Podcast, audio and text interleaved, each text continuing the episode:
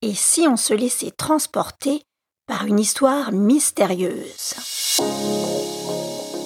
Dans l'épisode précédent, le journal L'Époque annonce l'ouverture ce jour du procès de Robert Darzac. La rédaction du journal, en soutien à son talentueux reporter Joseph Rouletabille, soutient publiquement l'innocence de Darzac. Rouletabille, avant de partir en voyage, avait confié une lettre à son directeur et il lui avait fait promettre de l'ouvrir uniquement le jour du procès si le jeune homme n'était pas de retour à temps. Il a écrit à l'intérieur le nom du coupable et dit partir chercher les preuves qui accableront l'assassin. L'audience au tribunal débute.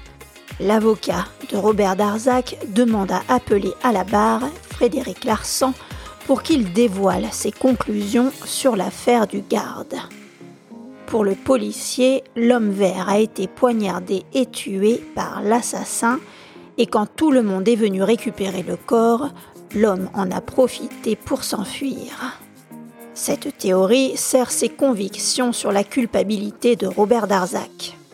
Quand soudain, une voix s'élève au fond du public, c'est Rouletabille. Il est de retour et veut faire entendre sa conviction intime sur l'innocence du fiancé. Et ne rate aucun épisode des aventures de Joseph Rouletabille en t'inscrivant sur le site roman.com. Allez, c'est parti Chères auditrices et chers auditeurs, l'épisode 27 est très long et je l'ai divisé en quatre parties. Chapitre 27, première partie, où Joseph Rouletabille apparaît dans toute sa gloire. Il y eut une agitation terrible, une bousculade insensée tout le monde voulait voir Joseph Rouletabille. Le président cria qu'il allait faire sortir tout le monde de la salle, mais personne ne l'entendit. S'il vous plaît, silence Silence ou l'audience est suspendue Pendant ce temps, Rouletabille sautait par-dessus la balustrade pour rejoindre le public assis. À grands coups de coude, il retrouva son directeur qui l'embrassait avec bonheur. Rouletabille lui prit sa lettre des mains et la glissa dans sa poche. Il pénétra dans la partie réservée aux témoins. Au milieu de ces turbulences, il avait le visage souriant, l'air heureux et son intelligence brillait à travers ses grands yeux ronds. Il portait ce même costume anglais que je lui avais vu le matin de son départ. Mais mon Dieu, dans quel état était-il maintenant? Rouletabille s'exprima. Je demande pardon, monsieur le président. Le paquebot a eu du retard. Je reviens d'Amérique. Je suis Joseph Rouletabille. Tout le monde éclata de rire, heureux de l'arrivée du jeune homme. Un sentiment de soulagement envahissait la salle d'audience. On avait la certitude qu'il apportait la vérité, la vérité réelle. Mais le président était furieux. Il reprit. Ah, vous êtes Joseph Rouletabille. Je vous apprendrai, jeune homme, à vous moquer de la justice. En attendant que la Cour délibère sur votre cas, je vous mets à la disposition de la justice. Mais, monsieur le Président, je ne demande que cela, être à la disposition de la justice. C'est même la raison de ma venue. Si mon entrée a perturbé la séance, j'en demande pardon à la Cour. Croyez bien, Monsieur le Président, que je voue un grand respect à la justice. Mais voyez-vous, je suis entré comme j'ai pu. L'avocat de Robert Darzac, maître Henri Robert, intervint. Il excusa le jeune homme en expliquant qu'il était animé des meilleures intentions. Il fit comprendre au président qu'on pouvait difficilement se passer de lui, un témoin qui avait dormi au glandier pendant toute la semaine mystérieuse, mais un témoin qui surtout prétendait pouvoir prouver l'innocence de l'accusé et délivrer le nom de l'assassin. Le président agacé mais empli d'un doute demanda. Vous allez nous dire le nom de l'assassin? Mais mon président, je ne suis venu que pour cela. Fit Rouletabille. Le public faillit applaudir, mais les chutes énergétiques des huissiers rétablirent le silence. Le président dit Monsieur Joseph Rouletabille, nous vous écoutons. Puisque vous détenez le nom de l'assassin, dites-le nous. Rouletabille se taisait. Il regardait avec sympathie M. Robert Darzac. Pour la première fois depuis le début du procès, le fiancé affichait un visage tendu et rempli d'angoisse. Le président répéta. Eh bien, nous vous écoutons, monsieur Joseph Rouletabille. Nous attendons le nom de l'assassin. Et Rouletabille répondit. Monsieur le Président, je ne pourrai vous dire le nom de l'assassin qu'à six heures et demie. Nous avons encore quatre bonnes heures devant nous. La salle fit entendre des murmures étonnés et déçus. Certains des avocats dirent à haute voix Il se moque de nous Le président avait l'air enchanté. Maître Henri Robert était embarrassé. Le président dit Cette plaisanterie a assez duré, monsieur. Vous pouvez vous retirer dans la salle des témoins. Je vous garde à notre disposition.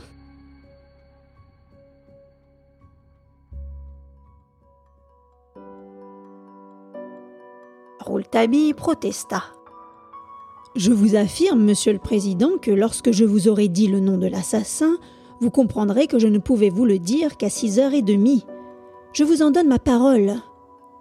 Mais en attendant, je peux toujours vous donner quelques explications sur l'assassinat du garde. Monsieur Frédéric Larsan, qui m'a vu travailler au glandier, pourrait vous dire avec quel soin j'ai étudié toute cette affaire. J'ai beau être d'un avis contraire au sien et prétendre qu'en faisant arrêter M. Robert Darzac, il a fait arrêter un innocent, M. Larsan ne doute pas de ma bonne foi, ni de l'importance qu'il faut attacher à mes découvertes, qui ont d'ailleurs souvent appuyé les siennes. Frédéric Larsan dit Monsieur le Président, il serait intéressant d'entendre Monsieur Joseph Rouletabille. D'autant plus intéressant qui n'est pas de mon avis. Le grand Fred acceptait le duel en beau joueur.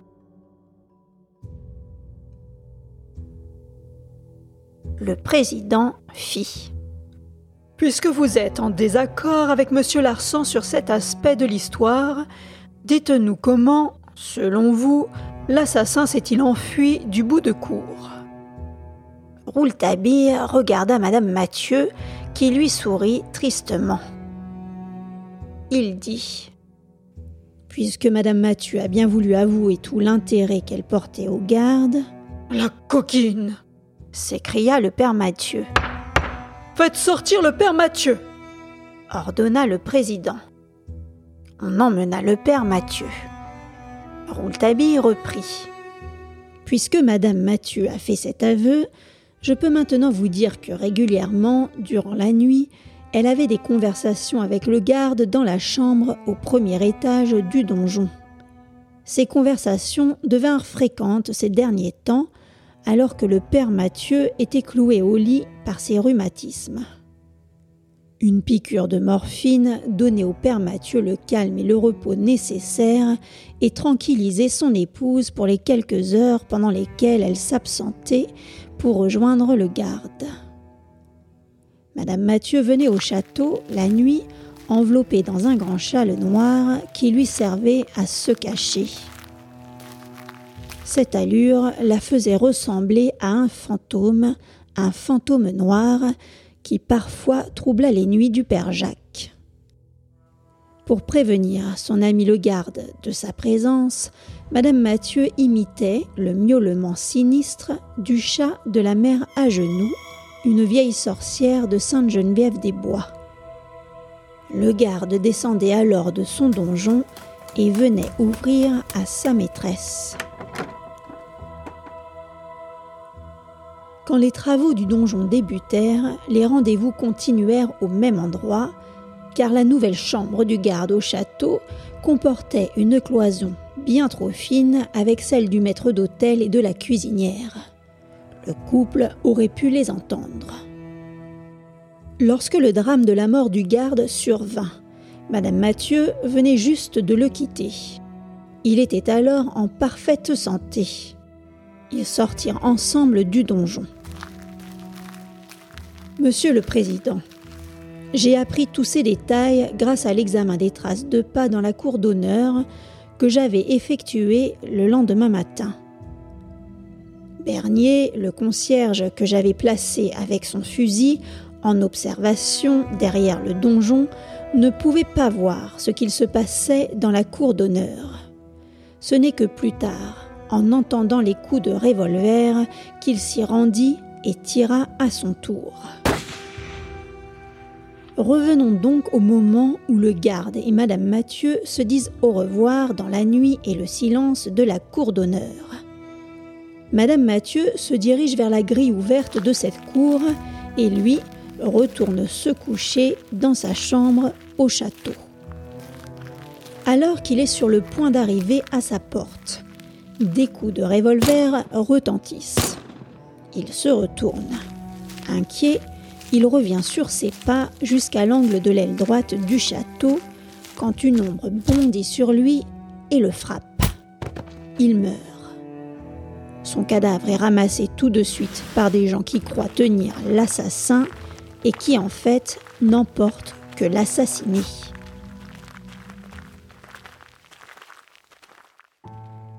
Pendant ce temps, que fait Madame Mathieu?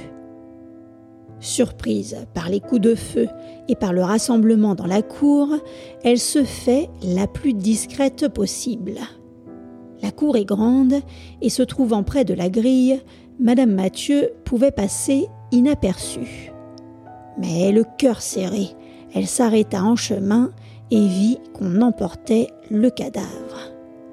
Prise d'une angoisse bien compréhensible et poussée par un terrible pressentiment, elle vint jusqu'au vestibule du château, jeta un regard sur l'escalier où l'on avait étendu le corps de son ami. Elle le reconnut et s'enfuit. À cet instant, elle avait dû éveiller l'attention du père Jacques qui se mit à sa poursuite, elle, le fantôme noir ce fameux fantôme noir qui déjà lui avait fait passer quelques nuits blanches. Justement, cette même nuit, avant le crime, le père Jacques avait été réveillé par les cris de la bête du bon Dieu et avait aperçu, par sa fenêtre, le fantôme noir. Il s'était alors dépêché d'enfiler des vêtements et c'est ainsi que l'on peut expliquer pourquoi il arriva dans le vestibule tout habillé quand nous étions en train d'emporter le cadavre du garde. Donc, cette nuit-là, dans la cour d'honneur, il a voulu sans doute, une fois pour toutes, regarder de près le visage du fantôme. Il reconnut Madame Mathieu, dont il est un vieil ami. Elle dut lui avouer ses sorties nocturnes et le supplier de la sauver de ce moment difficile. L'état de Madame Mathieu, qui venait de voir son ami mort, devait être pitoyable. Le père Jacques eut pitié et accompagna Madame Mathieu à travers la chênaie, hors du parc et des bords de l'étang, jusqu'à la route d'Épinay. Là, elle n'avait plus que quelques mètres à faire pour rentrer chez elle. Le père Jacques revint au château. Alors il se rendit compte que la présence de Madame Mathieu au château cette nuit-là revêtait une grande importance dans l'enquête. Il fit tout son possible pour la protéger et nous cacher ses détails. Je n'ai nul besoin de demander à Madame Mathieu et au Père Jacques de confirmer mes dires. Je sais que les choses se sont passées ainsi. Je ferai simplement appel au souvenir de M. Larsan, qui, lui, comprend déjà comment j'ai tout appris, car il m'a vu, le lendemain matin, penché sur des traces de pas qui voyageaient ensemble, l'empreinte des pas du Père Jacques et celle des pas de Madame. Rouletabille se tourna vers Madame Mathieu et lui fit un geste de la tête sympathique. Il reprit son récit et expliqua. Les empreintes des pieds de Madame ont une ressemblance étrange avec les traces des pieds élégants de l'assassin. Madame Mathieu tressaillit et fixa avec curiosité et angoisse le jeune reporter. Qu'osait-il dire? Que voulait-il dire? Madame a le pied élégant, long et plutôt un peu grand pour une femme. La différence avec le pied de l'assassin se joue au bout pointu de la bottine. Il y eut quelques mouvements dans l'audience. Rouletabille d'un geste les fit cesser on eût dit que maintenant c'était lui qui commandait la police de l'audience. Il fit. Je m'empresse de dire que ceci ne signifie pas grand-chose et qu'un policier qui bâtirait un système de pensée basé sur de telles traces sans mettre une idée générale autour irait droit à l'erreur judiciaire. Monsieur Robert Darzac, lui aussi, a les pieds de l'assassin et pourtant, il n'est pas l'assassin. Le président demanda à Madame Mathieu. Madame, est-ce bien ainsi que ce soir-là, les choses se sont passées pour vous? Oui, monsieur le président. Madame, vous avez donc vu fuir l'assassin jusqu'à l'extrémité de l'aile droite Oui, tout comme, une minute plus tard, j'ai vu emporter le cadavre du garde. Et l'assassin, qu'est-il devenu? Vous, vous étiez resté seul dans la cour d'honneur. Il semblerait évident que vous l'ayez donc aperçu. Lui, il ignorait votre présence et il était sur le point de s'échapper. Je n'ai rien vu, monsieur le président. À ce moment-là, la nuit était devenue très noire. Très bien, c'est donc Monsieur Rouletabille qui nous expliquera comment l'assassin s'est enfui. Absolument. Répliqua aussitôt le jeune homme avec une telle assurance que le président lui-même ne put s'empêcher de sourire. Et Rouletabille reprit la parole. Il était impossible à l'assassin de s'enfuir du bout de cour sans que nous ne le voyions ou ne le touchions. Cet espace minuscule occupé par nous tous ne laissait aucune chance à l'assassin de passer inaperçu. Alors, dites-nous donc, puisque l'homme est entré dans ce bout de cour, dites-nous donc comment il se fait que vous ne l'ayez pas trouvé. Voilà une demi-heure que je ne vous demande que cela. Rouletabille sortit la montre de sa poche de gilet. Il y jeta un regard calme et dit Monsieur le Président, vous pouvez me demander cela encore pendant 3h30. Je ne pourrai vous répondre sur ce point qu'à 6h30. Cette fois-ci, les murmures ne furent ni opposés, ni désenchantés. On commençait à avoir confiance en Rouletabille. On s'amusait qu'il fixa une heure au président comme il eût fixé un rendez-vous à un ami. Quant au président, après s'être demandé s'il devait se fâcher, il prit son parti de s'amuser de ce gamin comme tout le monde. Rouletabille dégageait de la sympathie et le président en était déjà tout imprégné. Enfin, il avait si nettement défini le rôle de Madame Mathieu dans l'affaire et si bien expliqué chacun de ses gestes cette nuit-là que le président, M. de Rocou, se voyait obligé de le prendre presque au sérieux. Il fit. Eh bien, monsieur Rouletabille, c'est comme vous voudrez. Mais que je ne vous revoie plus avant six heures et demie. Rouletabille salua le président et agitant sa grosse tête, se dirigea vers la porte des témoins.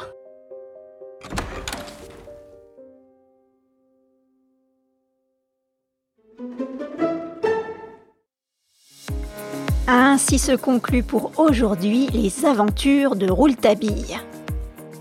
Parviendra-t-il à percer le mystère de la chambre jaune? La suite au prochain épisode. Si tu souhaites m'encourager dans la réalisation de ce podcast, si tu aimes les récits d'Il était un roman, merci de me suivre, d'aimer, de mettre des étoiles sur ta plateforme de podcast ou de t'inscrire à ma newsletter sur ilétaitunroman.com. Merci pour ton écoute et à très vite